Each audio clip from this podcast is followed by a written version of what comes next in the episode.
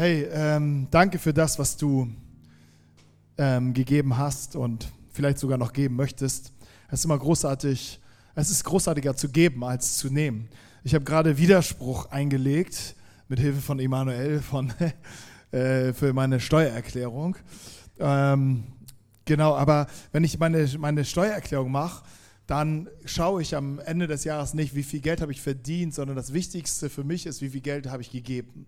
Das ist für mich persönlich ähm, etwas, nicht weil ich da, da, mir was ausrechne, so ja, wenn ich mehr gebe, dann bekomme ich auch mehr, sondern weil es ist für mich die größte Freude ähm, zu sehen am Ende des Jahres, hey, ich, ich konnte wirklich geben, ich konnte unterstützen, ich konnte, ähm, ich konnte mich beteiligen, ich konnte irgendwo ein Segen sein. Das ist für mich etwas ganz, ganz Wichtiges und etwas Großartiges und ich glaube, es ist Gottes Herz.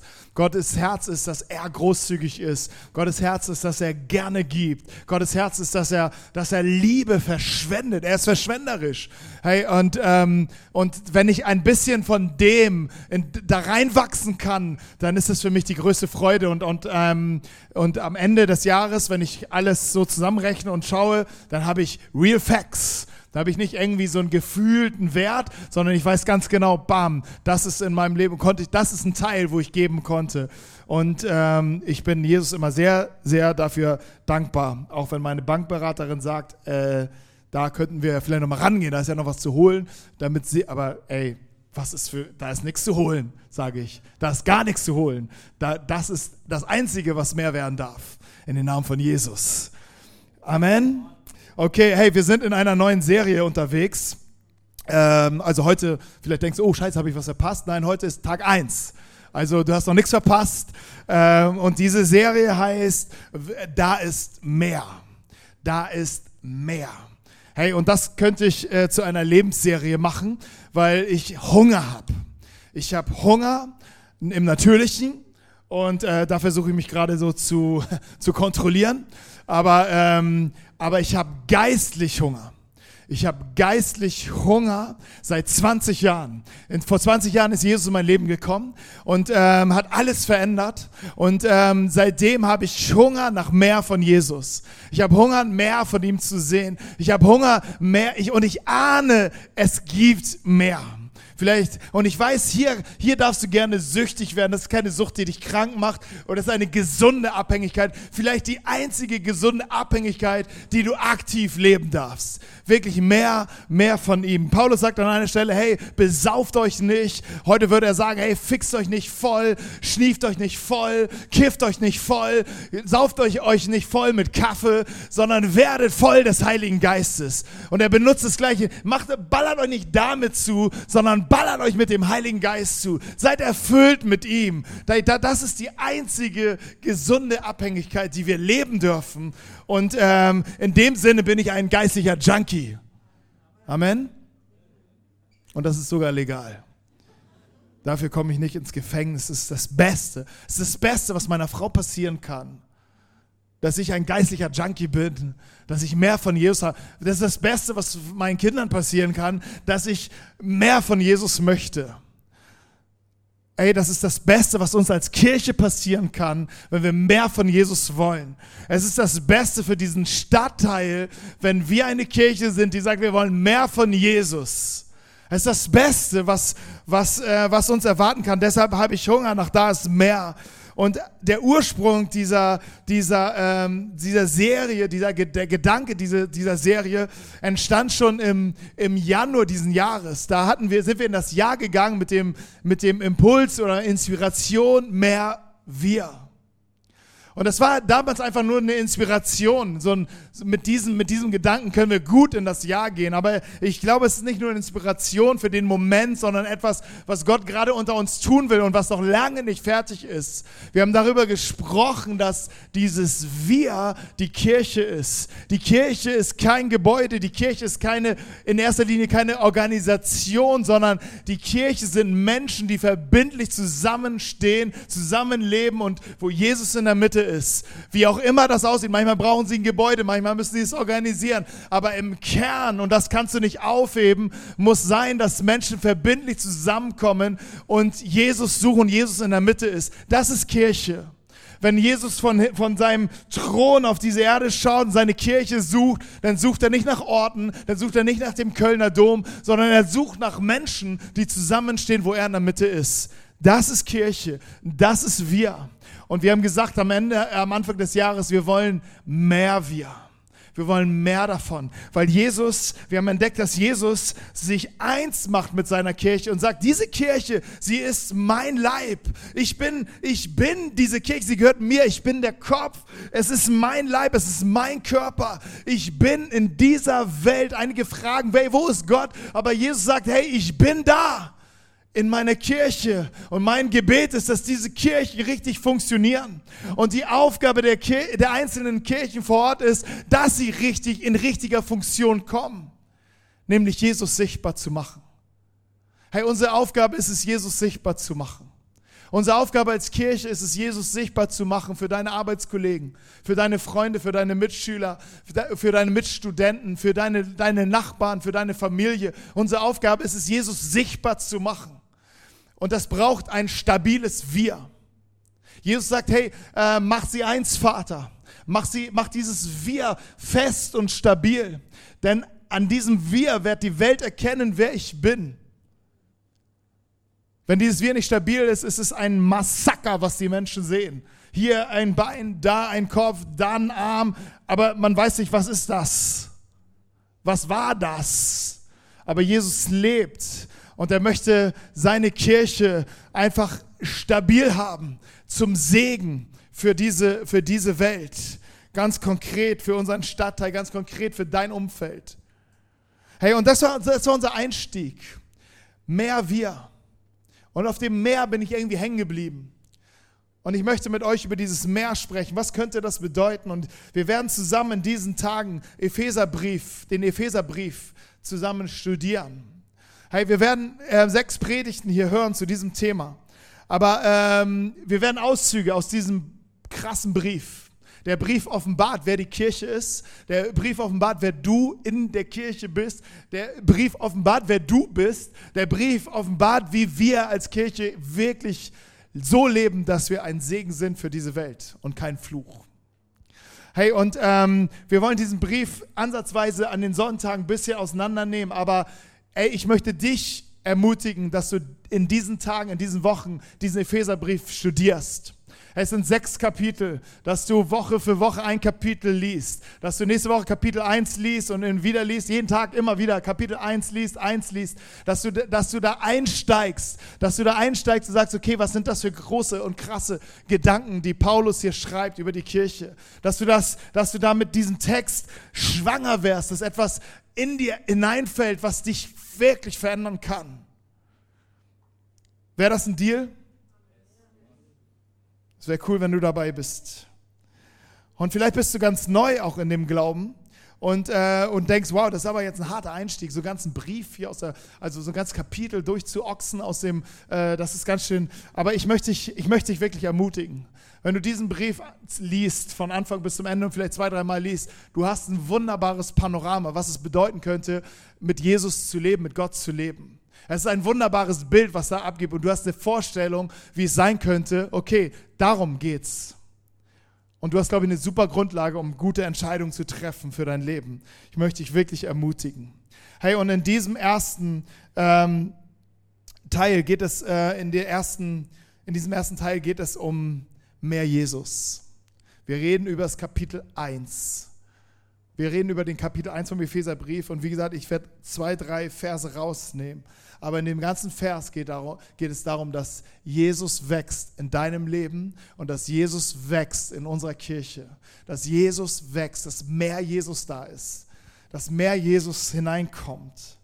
Hey, und ähm, ich starte mit Epheser 1, Vers 3. Das war der erste, der erste Punkt, der mich so, so äh, herausgefordert hat. Und dort steht nämlich, gepriesen sei der Gott und Vater unseres Herrn Jesus Christus er hat uns gesegnet mit jeder geistlichen Segnung in der Himmelswelt in Christus. Er hat uns gesegnet mit jeder geistlichen Segnung. Hey, hier steht nicht, Gott hat uns gesegnet. Hier steht mehr. Hier steht schon drin, da ist mehr. Weil er hat uns gesegnet mit jeder geistlichen Segnung, mit jeder. Hey, wir sind zufrieden mit dem, was er uns gegeben hat, aber hier steht, er hat uns mit jeder geistlichen Segnung. Wir können in uns reinschauen und wenn wir das hineinnehmen, denken wir, okay, da muss es mehr geben. Ich bin dankbar für das, was da ist. Aber wenn es jede geistliche Segnung ist, dann muss es mehr geben. Und diesen Hunger möchte ich entfachen in uns. Hey, ähm, bevor wir das weiter auseinandernehmen, möchte ich dir, möchte ich einfach etwas vom Herz Gottes teilen. Stell dir mal vor, wir reißen dieses Dach ab und es ist jetzt 24 Uhr und wir haben sogar in Hamburg mal einen sternklaren Himmel. Hey, wir, wir würden denken, wow. Also erstmal, wow, dass es überhaupt ein, keine Wolke am Himmel ist, wenn wir in Hamburg erstmal auf die Knie gehen und, und, und irgendwie, also da würden wir sowieso schon abgehen, aber dann sehen wir die Sterne. Und dann sehen wir die, die, die, die, die, und denken so, wow. Und wenn ich dich dann mitnehme in irgendeine Wüste, und äh, wo, wo einfach freier Blick ist nach oben, wo, es, wo es keine Störungen gibt, dann schaust du, siehst du ein Panorama und du denkst, what's that? Wie großartig. Wie großartig. Hey, wenn du in die, in die, in die, in die Natur schaust, ich weiß nicht, wo du im Urlaub warst, ähm, und, und, aber es gibt so, so Orte, die sind noch sehr, sehr ursprünglich und äh, fast schon unberührt. Ähm, und du schaust dir das an und denkst, wow, das ist, das ist groß. Hey, ich liebe, ich liebe Beton, ich liebe die Stadt. Ich, ich liebe die Stadt, weil in der Stadt wohnen die Menschen.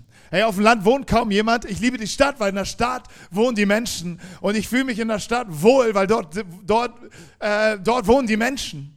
Und, ähm, ich, und deshalb liebe ich die Stadt, aber ich fahre nicht durch die Stadt und denke so, wow, hier Barock und hier Renaissance und hier auch ein tolles äh, Bote Richter Terrani, oh, ähm, und, dann, und, und, und, und, und, und preis den Herrn dafür, sondern ich denke so, ja schön, Hauptsache da drinnen läuft was Sinnvolles und, ähm, und, und das war's. Aber trotzdem, wenn, ich, wenn selbst ich dann in die Natur gehe, dann, dann, dann staune ich und bin begeistert. Und weißt du, was mein Gedanke ist? Und ich glaube, das ist etwas, was Gott uns sagen möchte, weil er sagt in, in, an, einem, äh, an einer Stelle, hey, an der Schöpfung könnt ihr mich schon erkennen. Und ich, ich sehe dann und ich denke, ja, das hat Gott für mich gemacht. Das hat Gott für mich gemacht. Ich bin gesegnet. Einfach von dem, was da ist. Wie krass ist es? Ich letztens saß ich vor so einem, in so einer Arztpraxis, da war so ein Plasma-Bildschirm und da liefen so Tierbilder so, also so ganz abgefahrene Aufnahmen. Und, und ich saß da und dachte, Gott, du bist so krass. Was sind das für abgefahrene Fische, die in noch abgefahreneren Pflanzen irgendwie rumhängen und chillen? Und, und die, die, wir werden uns nie begegnen Wahrscheinlich ist der Fisch schon tot, aber trotzdem, ich denke so, wow, das hat Gott für dich und für mich, für uns gemacht. Das ist, in diese Welt hat er uns gesetzt und, und, und zeigt uns damit seine Liebe und segnet uns damit. Hey, und wenn, wenn all das, wenn dieses Natürliche schon so krass da ist, und ich glaube, gesegnet ist der, der das, der das genießen kann und einatmen kann und sagen so, wow Gott, du bist krass. Und, und, und begeistert ist von Jesus weil, und, und begeistert ist von, von, von, von Gott, wie er alles macht und, und, und perfekt ist, hey, das ist schon megamäßig. Aber jetzt sagt Gott, hey, über diese Segnung, diese Segnungen sind für alle, egal ob sie mich lieben und feiern, sie sind für alle, ich gebe sie frei, weil ich jeden liebe, ich, ich setze da jeden Menschen rein, nicht nur, wir leben irgendwie in der Betonwüste und nur die Guten dürfen dann mal sowas Schönes sehen, sondern es ist für alle, es ist verschwendete Liebe. Wir sind dadurch schon so heftig gesegnet, aber jetzt sagt, jetzt in diesem Moment hier, in diesem Text, darum geht es nämlich nicht, er sagt, kommt ihr, mal, kommt ihr mal nah ran, die an mich glaubt. Kommt ihr mal ein bisschen näher, ich möchte euch etwas sagen, du bist gesegnet mit jeder geistlichen Segnung. Da gibt es doch eine Ebene, damit segne ich dich mit jeder geistlichen Segnung. Ihr seid als Kirche, als Kirchenwort gesegnet mit jeder geistlichen Segnung. Hey, mit was ist das für eine Segnung, die, die, die er hier meint? Jesus sagt an anderer Stelle, mit seinen Jüngern war er da zusammen und sie, sie waren immer, das waren ja so Teenager, also die, das war immer eine Jugendfreizeit. Also ich, du hast immer so eine, Du hast immer wahrscheinlich eher so eine religiöse Truppe da unterwegs mit Roben und so, ganz vornehme, weil vielleicht warst du mal in Rom. Das, das kann dir auch, wenn du die ganzen Apostel siehst, die sind da so aufgesäult, 20 Meter groß, keine Ahnung, das kann dir schon versauen, wie es eigentlich in der Realität war. Eigentlich war es nämlich eine Jugendfreizeit, mit denen Jesus da unterwegs war. Denn die waren alle zwischen 16 und, und, und 15 und, und Petrus war der Älteste, vielleicht mit 20 oder 21 und das war es auch. Er war der Co-Leiter sozusagen. Und, ähm, und das war ein wilder Haufen. Und, und die hatten, ja, die wollten irgendwas, die wollten die Welt erobern und verändern. Und Jesus ist jetzt da und egal, komm, haben nichts verstanden, gar nichts. Und Jesus sagt erstmal, dann in einem, in einem Moment in ihr Leben hinein, ihr werdet größere Dinge tun als ich. Stille. Und das sagt er auch zu dir und das sagt er auch zu uns. Er spricht die Gruppe an, nicht, nicht Petrus, sondern er spricht die Gruppe an sagt, ihr werdet größere Dinge tun als ich. Weil ich gehe zum Vater und ihr bleibt hier. Ich werde euch den Heiligen Geist geben, ihr werdet größere Dinge tun als ich. Hey, was Jesus getan hat, ist, ähm, ich weiß nicht, wo wir anfangen wollen, seine Wunder, seine, seine Kraftwirkung, seine, seine wo, wo Würde wiederhergestellt hergestellt worden ist, wo, wo Menschen wieder in, in, in Hoffnung gekommen sind, wo Menschen wieder in Zukunft Vision bekommen haben, wo Menschen wiederhergestellt worden sind, wo Menschen geheilt worden sind. All, all das ist passiert. Ähm, seine Worte haben Leben gegeben und seine Worte haben Dinge verändert und Jesus sagt, ihr werdet Größeres tun, ihr werdet Größeres sprechen, ihr werdet kraftvoller sprechen, ihr werdet, ihr werdet, es werden größere Dinge aus euch passieren. Aber was ist der Kern, der Jesus getragen hat? Der Kern war nicht seine Taten, der Kern war sein Charakter. Und was das Ziel von Jesus ist mit uns, wenn er sagt, ich will euch segnen mit jeder geistlichen Segnung ist, ich will euch segnen mit meinem Charakter. Ich möchte, dass ihr mir ähnlicher werdet. Ich möchte, dass ihr Jesus ähnlicher werdet. Dass ihr als Kirche und du als Einzelner je, jemand wärst, der mehr wert wie Jesus. Macht dir keine Sorgen über die Zeichen und Wunder, denn sie folgen. Das ist wichtig. Zeichen und Wunder gehen nicht vorweg, wie so ein, was weiß ich, äh, keine Ahnung, wie etwas, was du, ja, weil das da schon ist, kannst du hingehen, ja, da gehöre ich auch zu. Nein, Zeichen und Wunder, sie werden immer folgen. Und du brauchst einen Jesus-Charakter, um in, in Bereiche hineinzugehen, in, in, in die Nähe von Menschen zu gehen, wo du alles riskierst. Und deine Motivation ist, dass du sie liebst. Und das will Jesus von dir sehen, dass du ihn liebst dass du nicht voll quatscht mit irgendwas, sondern dass du die Person liebst und dass daraus etwas kommt. Zeichen und Wunder werden folgen, sagt er. Hey, aber die Jesus-Ähnlichkeit ist sein Ziel mit uns, ist mit dein, sein Ziel mit dir. Und er möchte dich segnen und sagt zu dir, hey, ich hole dich ins Team. Komm, folge mir nach. Und das ist mein zweiter Gedanke, den ich, den ich, den ich hier, den mich, der mich ergriffen hat. Epheser 1, Vers 4, ein Vers weiter. Jetzt denkst du, ja, hast ja auch nicht viel gelesen, aber wir kommen auch noch zu anderen Versen. Es ist der Zufall, dass er jetzt direkt da dran ist. Ähm, Jesus möchte dich Jesus ähnlicher machen und sagt, und ich, genau dich habe ich erwählt dazu, dass du wirst wie ich. Du bist genau der und du bist genau die Richtige, der Richtige, die Richtige. Epheser 1, Vers 4 steht, denn in Christus hat er uns schon vor der Erschaffung der Welt erwählt mit dem Ziel, dass wir ein geheiligtes und untadiges Leben führen. Ein Leben in seiner Gegenwart und erfüllt von seiner Liebe. Hey, was für eine krasse Aussage. Du bist, du bist erwählt, ein, ein, ein geheiligtes, ein untadiges Leben zu führen. Ein Leben in seiner Gegenwart, ein Leben mit Gott. Ein Leben, wo du erfüllt bist mit seiner Liebe mit seiner Liebe, mit der Liebe, die, wo Jesus gesagt hat, ich liebe dich so sehr, deshalb werde ich mein Leben für dich geben. Ich werde für dich sterben. Ich werde, ich werde alles, dein, deine Fails werde ich auf mir nehmen, damit ich, damit du leben kannst, werde ich sterben, weil ich dich liebe. Und ähm, mit dieser Liebe will er dich segnen und dich erfüllen. Und nun sagt er, und ich habe dich vor der Erschaffung der Welt erwählt.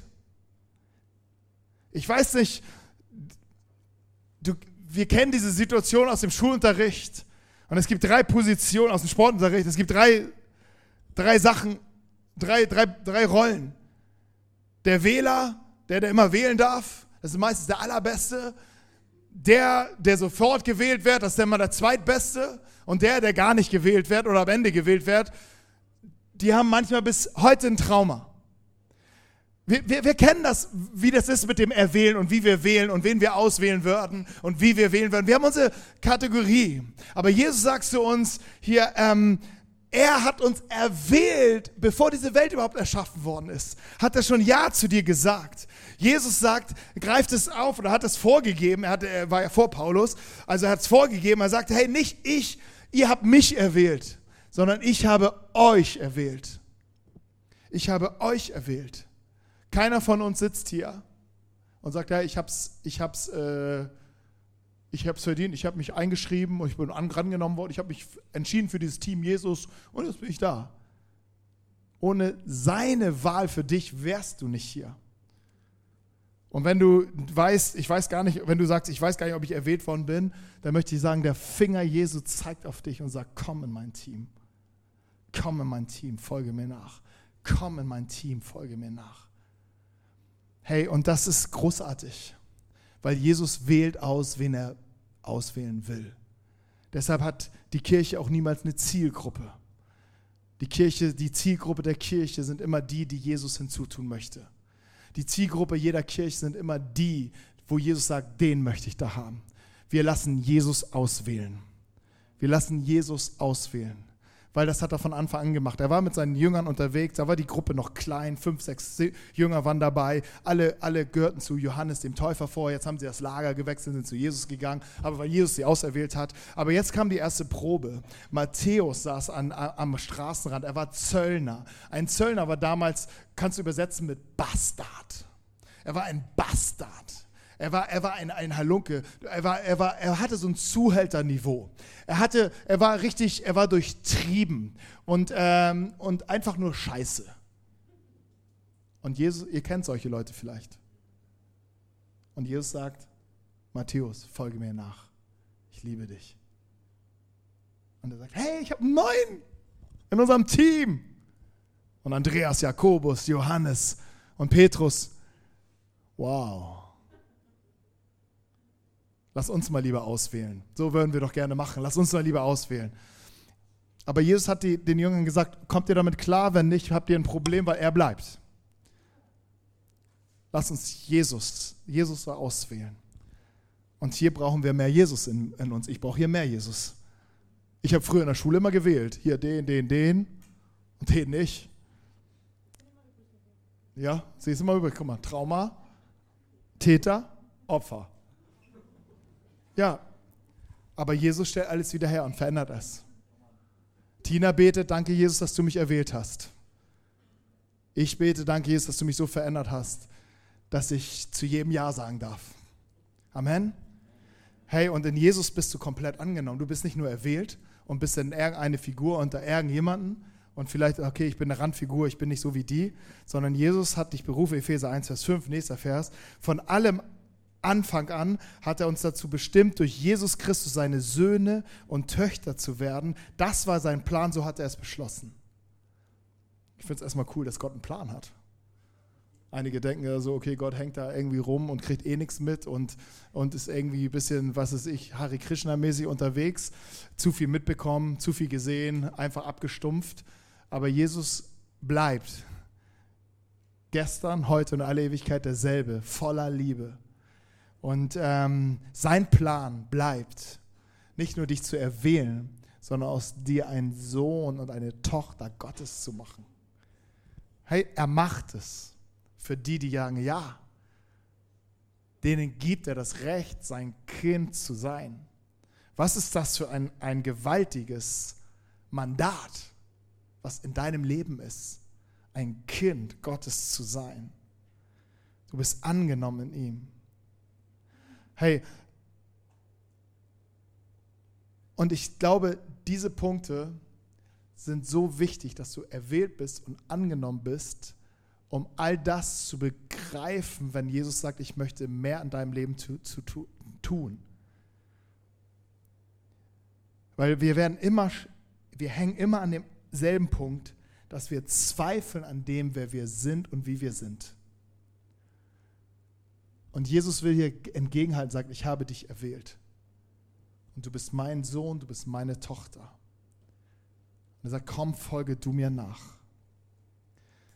Und mein letzter Gedanke ist, dass wir mit Jesus Christus erfüllt sind. Dass wir mit ihm erfüllt sind. In Jesus bist du erfüllt. Und jetzt springe ich ganz viele Verse am Ende. Epheser 1, 22 bis 23. Gott hat alles der Herrschaft von Christus unterstellt. Nebenbei lesen wir hier etwas Gewaltiges über Jesus Christus. Alles ist ihm unterstellt. Und hat Christus als Herrn über die Gemeinde eingesetzt. Die Gemeinde aber ist sein Leib.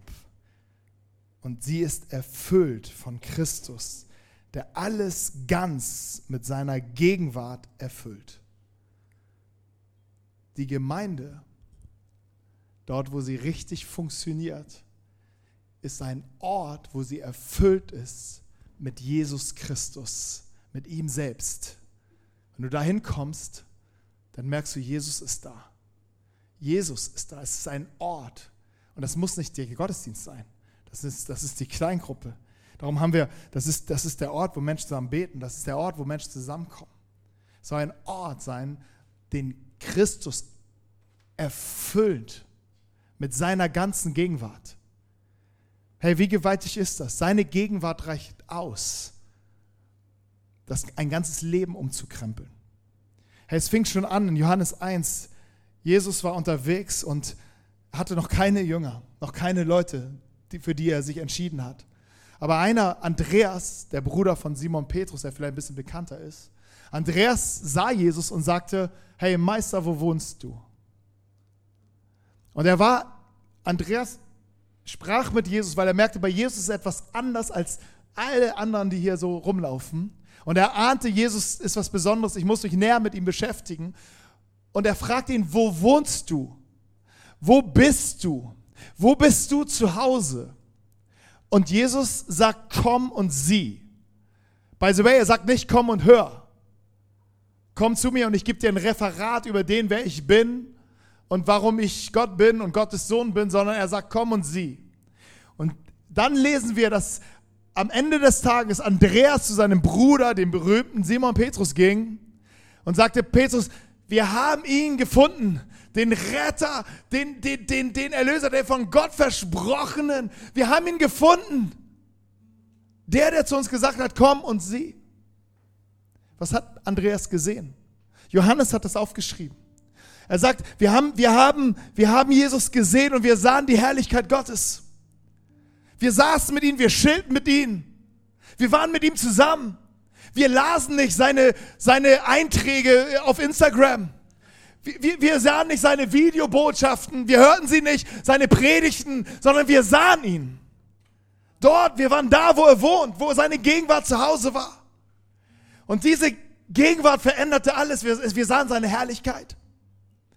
Was sahen, was sahen wir? Er schreibt es genau, um diese Herrlichkeit zu beschreiben und sagte, wir sahen ihn voller Gnade und voller Wahrheit. Wir kommen immer mit Gnade oder mit Wahrheit, aber mit Jesus begegnen uns Gnade und Wahrheit. Und wir sahen in Jesus die Wahrheit, wie wir eigentlich sein sollen. Wir sahen in Jesus den, wer der Vater ist, und wir sahen in Jesus, wie wir eigentlich sein sollen und wie wir eigentlich leben sollen. Und wir sahen in, in, der, in der Wahrheit, wie weit weg wir sind. Die Leute haben uns immer erzählt, dass wir Sünder sind, aber es hat uns nicht interessiert, aber in Jesus sahen wir es. Und dass wir getrennt sind vom Vater. Aber wir sahen in dem gleichen Moment, in dem gleichen Augenblick, in dem gleichen, sahen wir auch die Gnade, die uns zuruft, ich vergebe alle deine Schuld, alle deine Sünden. Ich gebe dir nicht nur eine zweite Chance, sondern ich mache alles neu, ich stelle dich wieder her. Ich gebe dir ein neues Leben. Und ich nenne dich Kind. Wir sahen es. Wir sagten Ja zu der Wahrheit und wir empfingen die Gnade und wurden erneuert. Habt ihr eine Idee, wie eine Kirche sein soll? Sie soll erfüllt sein von der Herrlichkeit Gottes. Sie soll erfüllt sein von Gnade und Wahrheit. Sie soll erfüllt sein von der Liebe Gottes. Sie soll erfüllt sein von Christus. Und darum geht es Darum sind wir hier. Darum sind wir hier, ein Ort zu sein, ein Ort zu werden. Und wenn du denkst, ja, was sind wir doch nicht? Ja, Ich weiß, wo wir Mangel haben. Ich weiß, wo ich Mangel habe. Darum stehe ich und sage, da ist mehr. Jesus, da ist mehr für uns als Kirche. Da ist mehr. Und ich glaube, da sind mehr Menschen. Da sind mehr Menschen. In St. Pauli 29.000. In der Sternschanze 7.000 bis 8.000. Da sind mehr. Wo Jesus hier sitzt und sagt, ich liebe diese Menschen, jeden Einzelnen.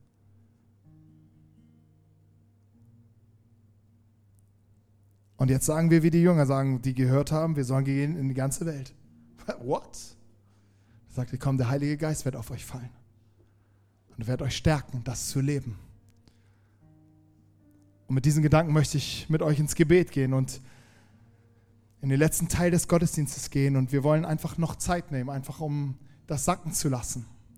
Weil ich glaube, in dieser Predigtserie geht es auch darum, dass Gott uns als Kirche weiter bewegen möchte weiter an sein Herz bewegen möchte, aber auch weiter dahin bewegen möchte, wo wir ein Segen sind für andere Menschen. Ich glaube, er möchte uns verändern und vorbereiten und möchte uns segnen mit, mit mehr von ihm. Und er möchte dich segnen mit mehr von ihm. Vielleicht können wir zusammen aufstehen, sodass ich für euch beten und für uns beten kann. Ich bete wirklich für uns als Kirche. Und danach werden wir noch eine kleine Zeit nehmen, wo, wir, wo du persönlich Raum hast einfach Raum hast, das Gott auszudrücken, indem wir Jesus anbeten. Vater, ich danke dir. Wir sagen, wir sagen Ja zu dir.